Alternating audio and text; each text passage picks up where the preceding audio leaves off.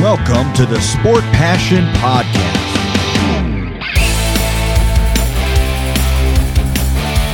And here is your host, Lars Marendorf.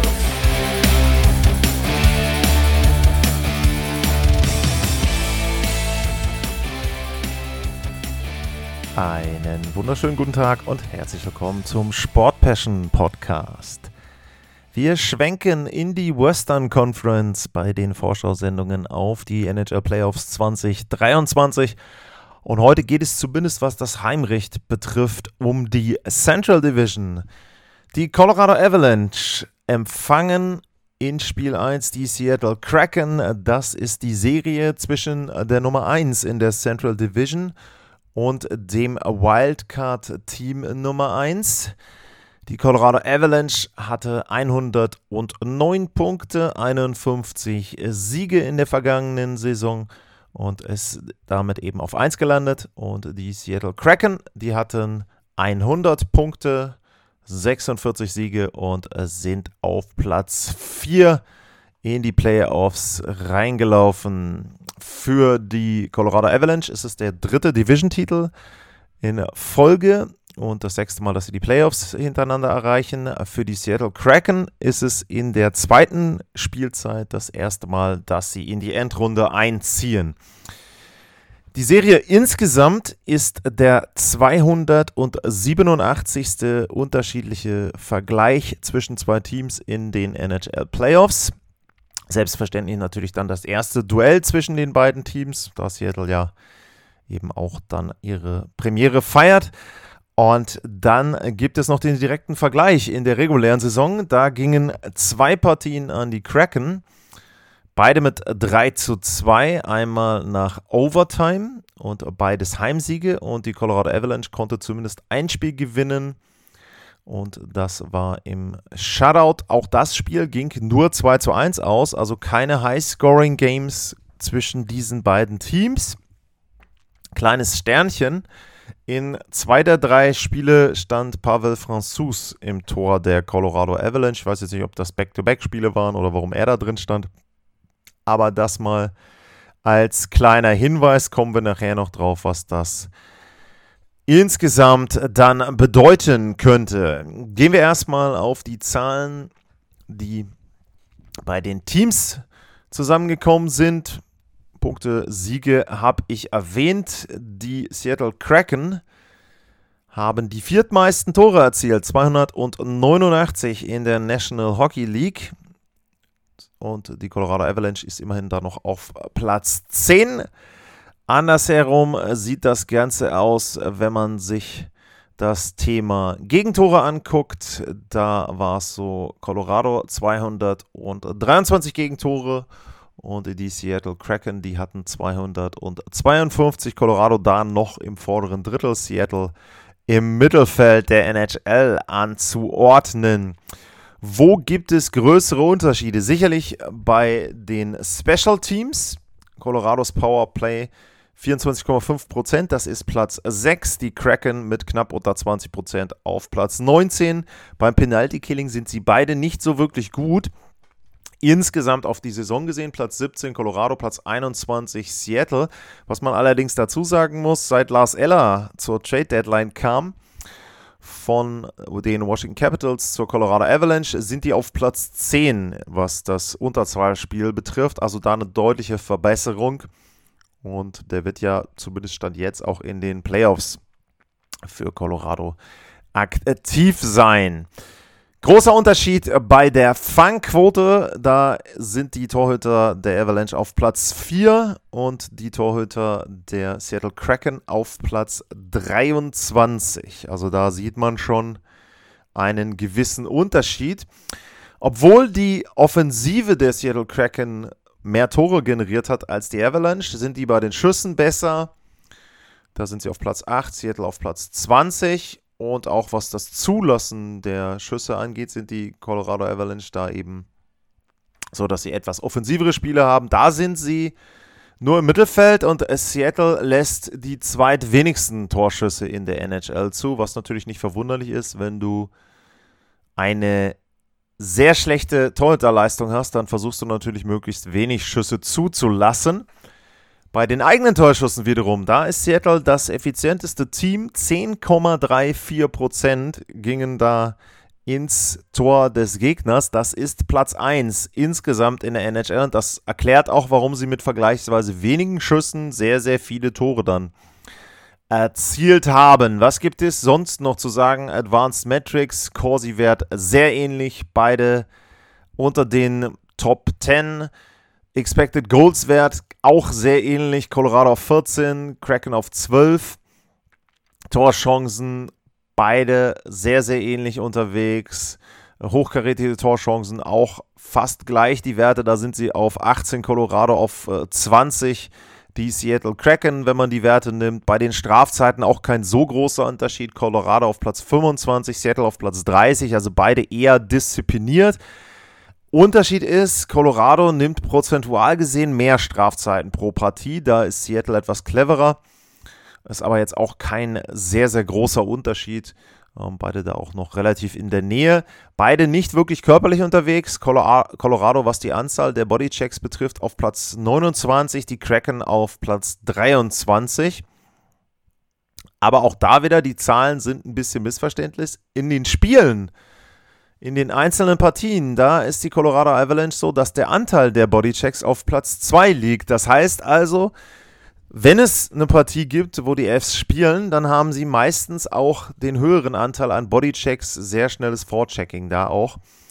Eine Statistik, bei der sie beide wirklich schlecht sind, das ist das Thema Bullies bei den Face-Offs. Colorado auf 27 und die Seattle Kraken auf 31. Also, was haben wir festgestellt? Erstmal bei den Werten Größerer Unterschied bei den Special Teams und schlechte Fangquote bei den Seattle Kraken. Dafür sehr, sehr gute Abschlussquote.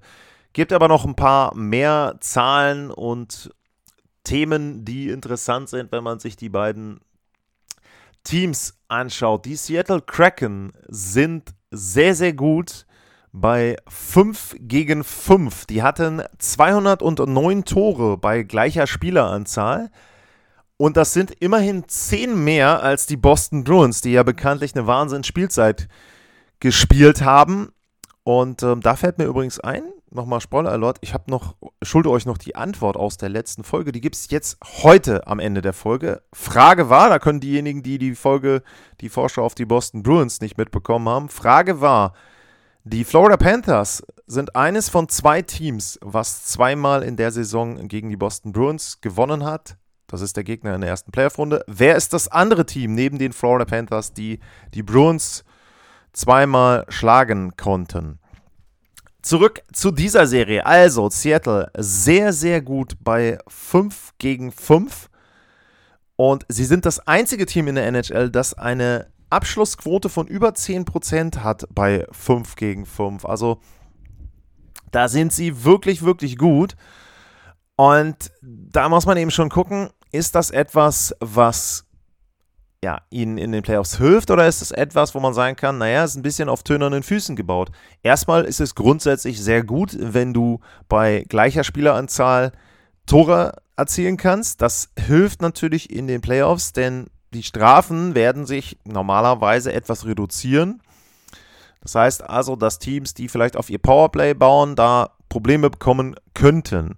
Aber was man natürlich auch dazu sagen muss, es wird auch weniger Platz geben, es wird weniger Torchancen geben. Und dann ist es natürlich so, dass ein Team, was bisher von einer sehr, sehr guten Schussquote gelebt hat, vielleicht dann eben entsprechend dort schlechter abschneidet und sie dann eben dort auch ja, Probleme bekommen und nicht mehr so gut dann entsprechend abschließen können, wie das noch in der regulären Saison der Fall war. Ich muss mal kurz was trinken. Wie immer, ihr wisst, bei buymeacoffee.com slash sportpassion.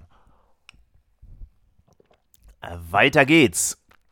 Also, dann schauen wir mal, was denn bei 5 gegen 5 vielleicht für die Colorado Avalanche sprechen könnte. Und äh, da gibt es einen gewissen Nathan McKinnon. Und ich hatte gestern, und das muss ich wieder deutlich sagen, das riesengroße Vergnügen, das Spiel zwischen der Colorado Avalanche und den Nashville Predators für MySports zu kommentieren. Und da gab es mal wieder eine Nathan McKinnon Show.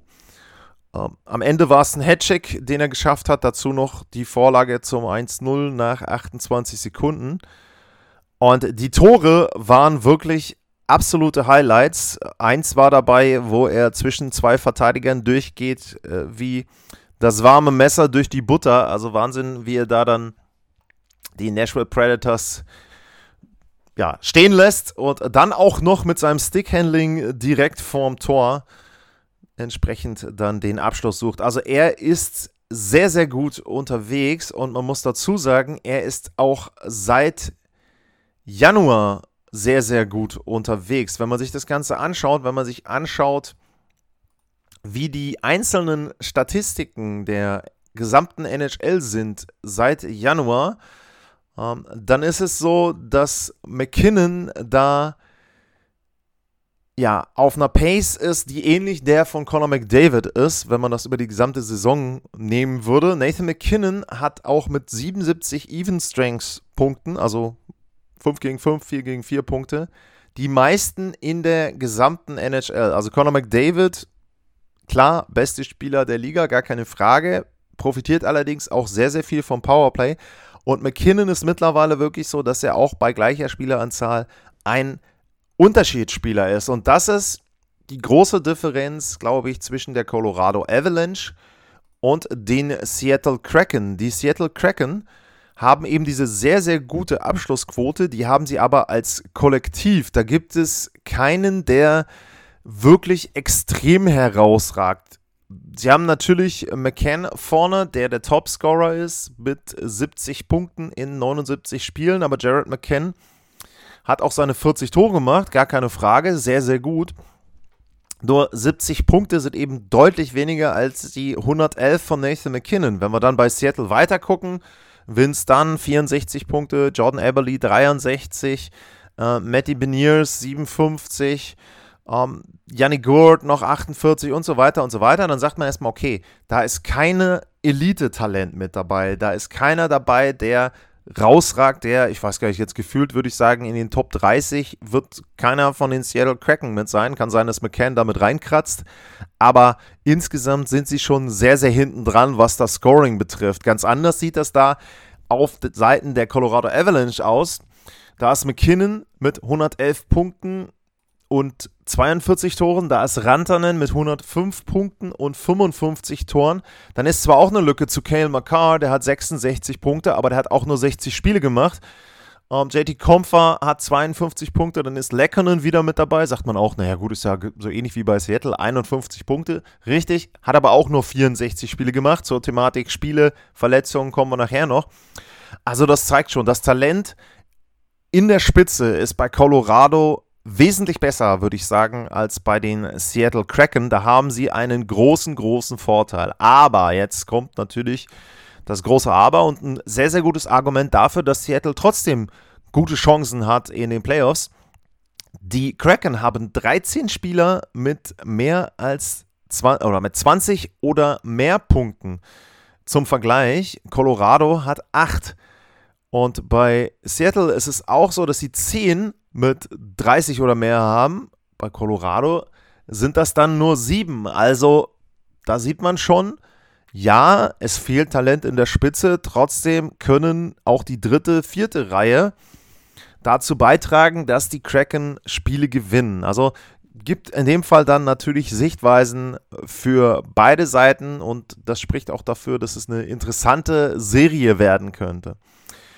Wir kommen mal zum Thema Verletzung, weil ich es eben auch schon angedeutet habe. In der Statistik äh, führt Colorado, die hatten 465 Spiele, die sie verloren haben aufgrund von Verletzungen. Mal kurz zum Vergleich, Seattle hatte 233, also fast exakt die Hälfte dessen, was Colorado da hatte. Beide hatten einen Spieler, der die komplette Saison verpasst hat. Auf Seiten der Kraken ist das äh, Jonas Donskoy gewesen, interessanterweise ein ehemaliger Avalanche-Spieler. Und auf Seiten der Colorado, Colorado Avalanche ist es Gabriel oder Gabriel Landeskog gewesen, der Mannschaftskapitän. Und das ist jetzt ein X-Faktor, der für die Avalanche ein großes Problem darstellen kann. Landeskog hat vor zwei Tagen eine Pressekonferenz gegeben und da hat er erklärt, dass er in den Playoffs nicht spielen kann.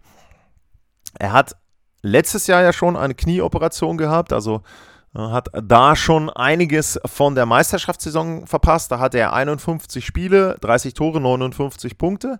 In den Playoffs hat er dann in 20 Spielen jeweils 11 Tore, 11 Vorlagen gehabt, also 22 Punkte. Aber er hatte immer wieder auch da noch Knieprobleme. Er hat nie an den Morning Skates teilgenommen. Das heißt, er hat möglichst versucht, eigentlich im Grunde nur zu spielen und vielleicht nochmal das ein oder andere Training zwischendurch. Und dann war die Hoffnung aus Sicht der Avalanche, dass sich Landeskog im Sommer erholt und dass er dann mit etwas mehr Muskelmasse vielleicht auch die Probleme am Knie nicht mehr hat. Das war nicht der Fall. Und stattdessen war es so, dass man sich im Oktober dazu entschlossen hat, dass er sich nochmal operieren lässt. Prognose damals waren zwölf Wochen Ausfallzeit. Es wurde immer wieder geschoben, immer wieder äh, nach hinten dann terminiert. Die, die, das Datum irgendwann wurde gar nicht mehr richtig terminiert. Ähm, er kam dann zwar jetzt zurück, er ist auch zu sehen gewesen in der Training Facility. Er war auf dem Eis, er ist ein bisschen Schlittschuh gelaufen, hat auch ein paar Schüsse mitgemacht. Er hat aber nie, auch nicht in einem Non-Contact-Jersey, am Training teilgenommen.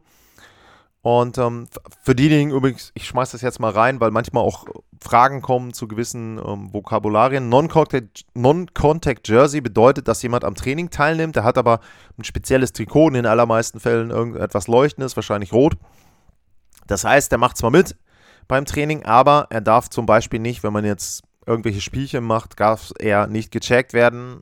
Eben ein Spieler, der vielleicht irgendeine Art von Verletzung hat, angeschlagen ist und dass man da eben versucht, den zu schützen. Der macht vielleicht bei den Schussübungen mit, beim Skaten und so weiter, aber eben dieses Non-Contact-Jersey sagt, dass die anderen ihn dann nicht checken sollen und eben nicht dann entsprechend richtig Vollgas geben gegen diesen einen Mitspieler. Also, Landeskog fällt aus. Richtig herbe Schwächung der Colorado Avalanche, auch psychologisch, wobei das wohl schon seit einem Monat im Team bekannt war. Also, da hatten die Jungs schon etwas länger Zeit, sich darauf einzustellen. Aber es ist trotzdem eben, wie gesagt, ein großer, großer Verlust. Nicht nur aufgrund der Punkte. Ich meine, ähm, ein Spieler, der einen Punkt pro Spiel hat, wie gesagt, den haben die Seattle Kraken zum Beispiel nicht. Der fehlt ihnen jetzt aber natürlich auch aufgrund der ganzen anderen Dinge drumherum. Er ist jemand, der sehr, sehr physisch spielt, Two-Way-Player, der checken kann, der auch mal einen Faustkampf auf sich nimmt, wenn irgendeiner seiner Mannschaftskollegen einen abbekommt, der einfach auch ein Leader ist. Er ist ja nicht umsonst Mannschaftskapitän. Er ist zwar jung Mannschaftskapitän geworden, ist da auch reingewachsen, ist jetzt auch groß geworden mit dem Kern der Mannschaft und er wird ums Team herum sein, er wird mitreisen mit den Kollegen, aber es wird eben natürlich nicht das gleiche sein, als ob er auf dem Eis wäre, als ob er mit vorangehen kann, als ob er auch auf der Bank wäre. Da würde er dann wahrscheinlich im Moment eher stören, als dass er dann den Jungs da weiterhilft. Also das ein Punkt, der sehr, sehr schwer wird für die Colorado Avalanche. Ansonsten gehen sie auch immer noch angeschlagen in die Playoffs. Ähm, Andrew Cogliano hat gegen die Winnipeg Jets vorletzten Saisonspiel was abbekommen. Dennis Malgin leider auch was abbekommen, der fehlt. Darren Helm, ähm, da ist nicht ganz klar, ob die zurückkehren. Anders ist es da bei Josh Manson und bei Cale McCarr, bei den beiden Verteidigern. Die sollen zu Beginn der Playoffs wieder fit sein. Auf der Gegenseite ist es so, dass Andrei Burakowski fehlt. Und der ist ja auch ein alter Bekannter, der bei den Fs schon gespielt hat. Stanley Cup letztes Jahr gewonnen. War da auch jemand, der, wenn er denn heiß gelaufen ist, sehr, sehr gut treffen konnte. Er war tatsächlich zwischendurch Topscorer bei den Seattle Kraken. Er wäre vielleicht auch derjenige gewesen, der dann mit mehr als einem Punkt pro Spiel vielleicht hätte einlaufen können, hat aber jetzt auch nur 49 Spiele gemacht und im Moment würde ich davon ausgehen, dass man ihn zumindest zu Beginn der Serie nicht auf dem Eis sieht. Wahrscheinlich wird er auch die komplette erste Runde ausfallen. Dass also da, ja, der oder die schlechte Nachricht auf Seiten der Seattle Kraken. Dann habe ich eben Josh Manson und Cale McCarr erwähnt und dann schauen wir auch mal ein bisschen in den Vergleich zwischen den Verteidigungsspielern und da ist auch ein großer, großer Unterschied denke ich, äh, zu erkennen, wenn man auf die Colorado Avalanche schaut, dann sind da einige Spieler mit dabei auf den Verteidigerpositionen, die Tore erzielen können. Makar hat 17 in 60 Spielen. Dazu ist Bo Byram mit 10 Toren. Devon Tays äh, hat gestern bei dem Spiel, was ich kommentiert habe, auch wieder ein Tor gemacht. Samuel Gerard ist jemand, der sehr, sehr viel sich in der Offensive mit eingeschaltet hat. Also das sieht man auch immer wieder, wenn man sich Spiele der Colorado Avalanche anschaut, dass die Verteidiger die zweite Welle mitbilden oder direkt vielleicht sogar vorne mit reinstoßen, dass da einfach Automatismen sind, dass sie von der blauen Linie auch viel mit vorne reinlaufen. Das liegt auch an der Spielweise zum Beispiel von einem McKinnon, der sich dann an der blauen Linie den Puck abholt, zwei, drei Drehungen, ähm, dann vielleicht auch so als Quarterback von da agiert, der eben dann auch die Verteidiger mit einsetzt, wenn die ein Stück weit auch an der Bande nach vorne gehen. Also die sind da sehr, sehr flexibel, sehr, sehr gutes Skating-Team, sehr schnelles Team, die Avalanche. Und man muss sagen, sie sind natürlich nicht umsonst Meister geworden, also gar keine Frage. Das Team ist immer noch sehr gut besetzt und ich habe es ja eben erwähnt, diese ganzen Ausfälle, wenn man auch während der Saison sieht, wer ausgefallen ist, ich glaube, es gab vier Avalanche-Spieler, die ähm, nur alle Spiele mitgemacht haben, dann ist es trotzdem ein Wahnsinn, dass sie auf 1 in der Central gelandet sind. Die hatten 14 Punkte Rückstand im Januar auf Platz 1 und sind jetzt eben am letzten Spieltag dann auf 1 gerückt und haben sich da die Division und Heimrecht in Runde 1 und 2 gesichert. Also man sieht schon, da ist viel, viel Potenzial da. Colorado ist für mich nicht der Top-Favorit im Westen. Wenn Landeskog irgendwie zurückgekehrt wäre, wenn man gesagt hätte, er kann jetzt vielleicht dann in der ersten Runde langsam eingreifen, dann hätte ich sie wahrscheinlich zum Top-Favoriten erklärt. So wird es sehr, sehr schwer. Und das wird ein harter Weg. Ich glaube aber zum Beispiel, dass sie gegen Seattle natürlich Vorteile haben. Aber da komme ich gleich im Fazit noch zu. Wenn wir auf die andere Seite schauen, wenn wir schauen bei den Seattle Kraken, die Verteidiger, dann ist da auch ein Vince Dunn. Sehr, sehr gute Saison. 14 Tore. Adam Larson kennt man aus Edmonton-Zeiten noch. Auch 8 Tore. Jamie Oleksiak, ja, auch 9 Tore. Ähm, Justin Charles sieben Tore. Da sind auch Verteidiger, die treffen können, aber es ist einfach qualitativ genauso wie bei den Forwards. Ist es nicht so, dass die Seattle Kraken da dieses wirklich elitäre Talent vorne haben.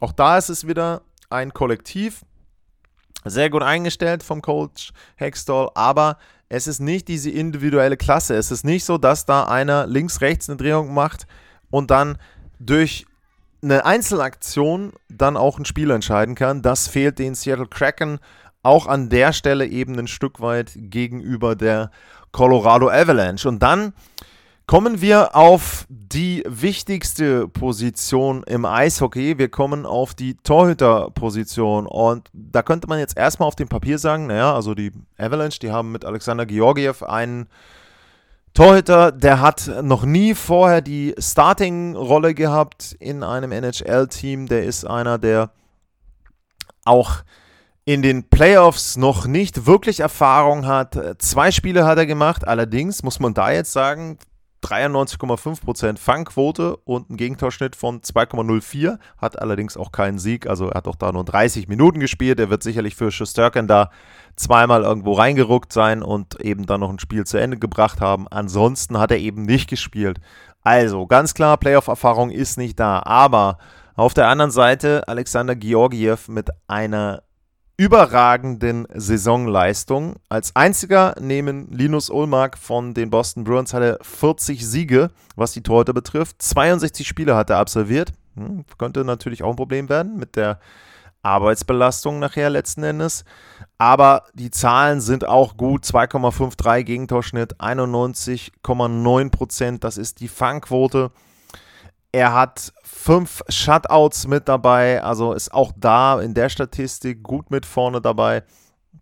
Pavel Franzus ist ein solider Backup und da muss man ja auch sagen, der hat letztes Jahr, als Darcy Kemper ausgefallen ist, zum Beispiel das gesamte Western Conference Final äh, bestritten. Also da ist es schon so, dass sie da einen sehr, sehr guten Backup auch haben vielleicht nicht so ein fancy Name mit Pavel Franzus. Es ist jetzt nicht die Situation wie bei Minnesota zum Beispiel, dass Marc-André Fleury da reinrutscht, aber das musst du vielleicht auch gar nicht haben. Da ist es echt so, also Colorado ist im Tor erstmal gut aufgestellt. Wie gesagt, ich würde das gleiche Fragezeichen machen, was ich bei Boston gemacht habe. Die Playoff-Erfahrung bei Georgiev ist nicht da. würde mir aber aufgrund der normalen Saisonleistung da keine größeren Gedanken zu machen. Auf der Gegenseite, da sieht es etwas anders aus. Das Torhüter-Duo Martin Jones und Philipp Grubauer hat zusammen unter 90% Fangquote. Bei Jones sind es 88,7, bei Grubauer 89,5. Gegentorschnitt ist bei Jones knapp unter 3 und bei Grubauer bei 2,85, ein Stück weit besser. Aber das zeigt eben schon, die beiden gehören nicht zur Elite der Torhüter. Und ich nenne ja auch bei anderen Serien immer mal eine Statistik, die die Torhüter betrifft. Das ist Goals saved above expected. Also wie viele Tore haben die Torhüter ihrer Mannschaft gerettet auf Basis der Torchancen der Gegner. Da ist Georgiev auf 9 mit 21,9 plus, also 21,9 Tore mehr, als die Gegner aufgrund der Torchancen hätten erzielen müssen. So, und jetzt scrolle ich mal und versuche an irgendeiner Stelle die Torhüter der Seattle Kraken zu finden. Auf Platz 64 Philipp Gruber mit minus 0,7.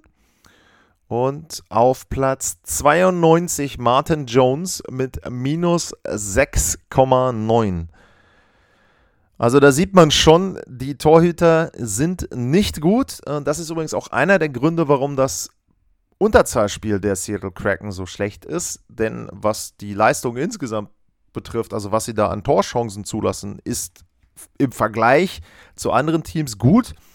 Aber die Fangquote ist einfach grottenschlecht in Unterzahl für die Seattle Kraken und dementsprechend bekommen sie da dann auch ein paar Probleme. Ja, Philipp Gruber, auch noch einer von drei Fs-Spielern. Donskoy wird er wahrscheinlich nicht spielen. Der hat Probleme wegen Concussion, hatte ich erwähnt, volle Saison ausgefallen. Borakowski auch verletzt, aber Grubauer wäre jetzt zumindest Stand heute derjenige, der spielt gegen sein altes Team, gegen die Colorado Avalanche.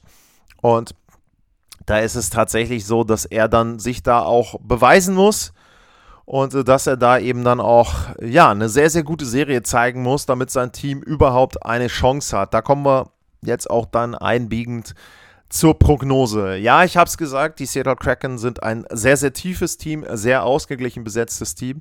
Ich glaube aber trotzdem, dass sie gegen die Colorado Avalanche ausscheiden, weil eben bei Colorado dieses Talent vorne mit dabei ist. Wenn man jetzt auch wieder gestern gesehen hat, äh, Lechkonen kommt mit rein, dann können sie die ersten sechs super kombinieren. Es fehlt ein Landeskog, gar keine Frage, aber trotzdem die Kombinationsmöglichkeiten. Du hast eine Reihe mit McKinnon und Rantanen und Lechkonen oder ähm, du hast dann Nichushkin äh, mit dabei, ähm, der da mit dazu kommt. Also ähm, das ist schon schon ähm, sehr, sehr gut vorne.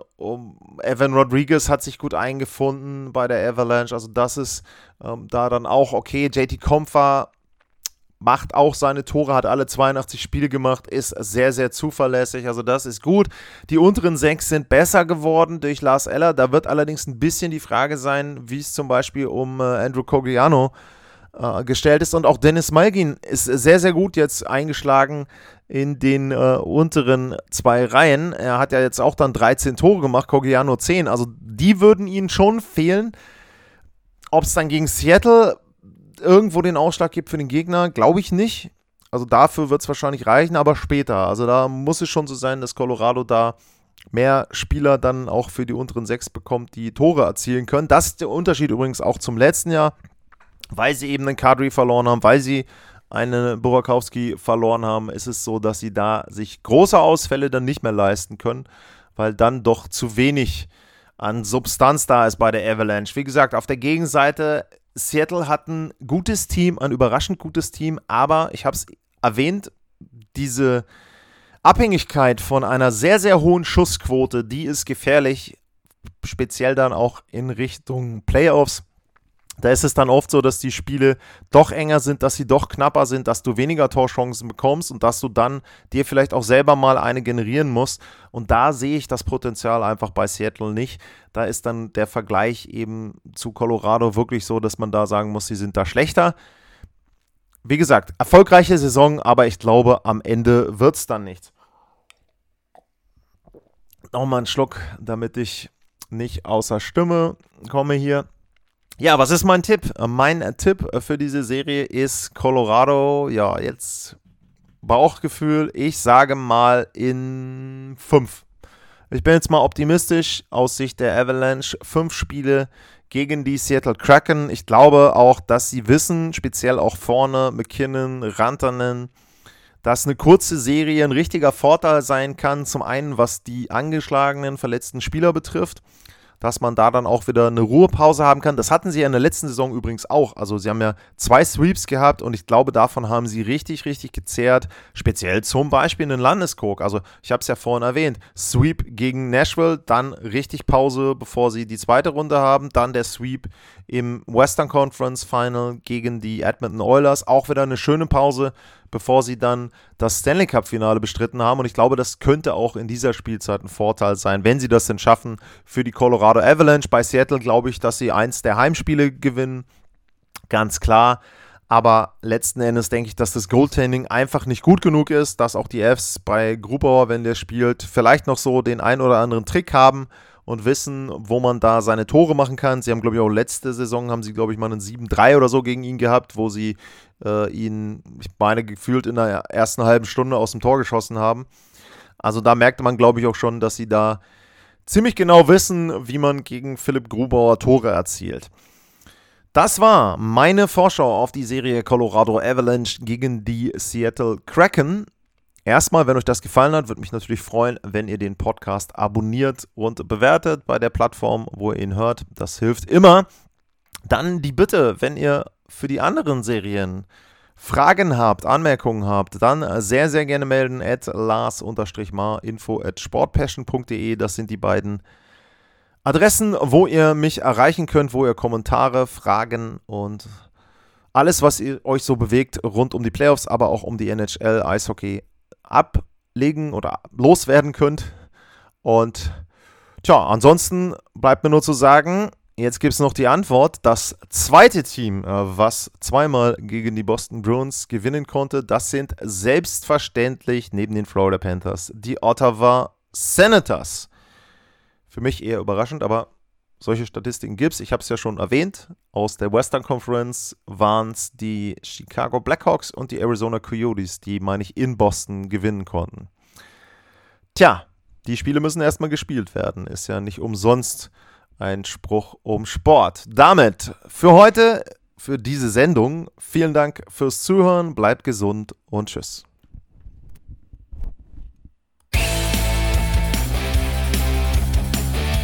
Sportliche Grüße. Das war's, euer Lars.